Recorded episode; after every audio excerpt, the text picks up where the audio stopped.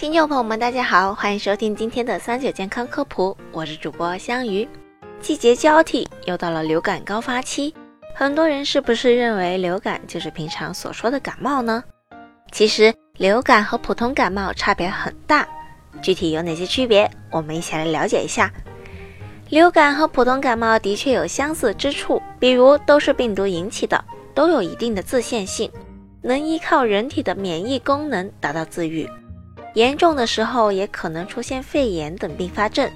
虽然如此相似，但之所以专门把流感单独命名出来，是因为两者的差别更大。首先是致病病毒的不同，普通感冒多是冠状病毒、鼻病毒等呼吸道病毒引起的感染性疾病，流感是流感病毒引起的。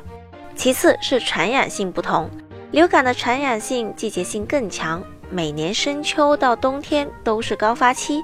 很容易在人群中传播，产生疫情。再者是症状不同，患者得了普通感冒也会发烧，但体温不像流感那么高，反而流鼻涕、咽痛等症状更加突出。而流感患者肌肉、关节酸痛和头痛的症状更加明显。肯定有人要问了，感冒和流感能辨别吗？流感的典型症状是发高烧、咽痛、头痛、干咳。肌肉和关节酸痛等，如果高度怀疑是流感，医生便会借助一些检查手段来辅助诊断。因为流感和普通感冒的致病病毒不同，想要确诊是不是流感，在门诊最快最直接的方法是去鼻咽拭子做流感抗原的检查。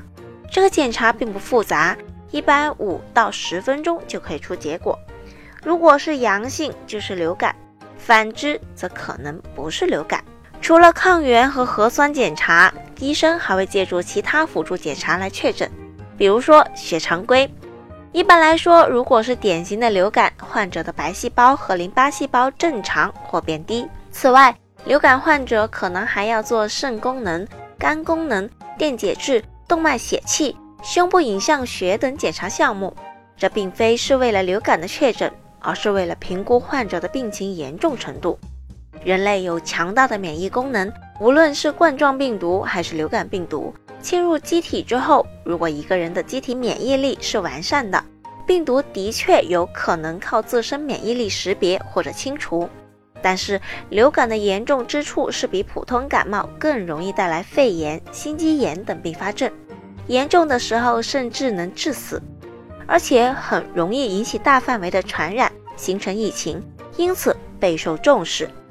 如果流感患者症状比较轻，而且平时身体素质较好，没有基础疾病，通过多休息、多喝水等方式，的确可以把流感扛过去。但如果流感症状已经比较严重，就不要再扛了，需要赶紧去医院。尤其是老人、儿童、孕妇、慢性疾病等免疫力较低的人群，很容易出现严重的并发症。在流感高发季节，更需要做好预防。一旦怀疑流感，需要及时就医。普通感冒和流感的致病病毒不同，这决定了两者在根本上存在差异，因此也就不需要谁发展或演变成谁的情况了。从理论上来说，秋冬季节是呼吸道病毒的活跃期，一个人的确可能同时感染两种病毒，比如一个人先感染鼻病毒得了普通感冒，然后再感染流感病毒患上流感，但实际生活中这样的情况很少。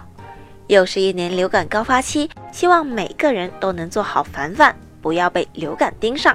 好了，今天的节目也差不多了。如果大家还遇到什么问题，可以留言告诉我们。我们下期再见吧。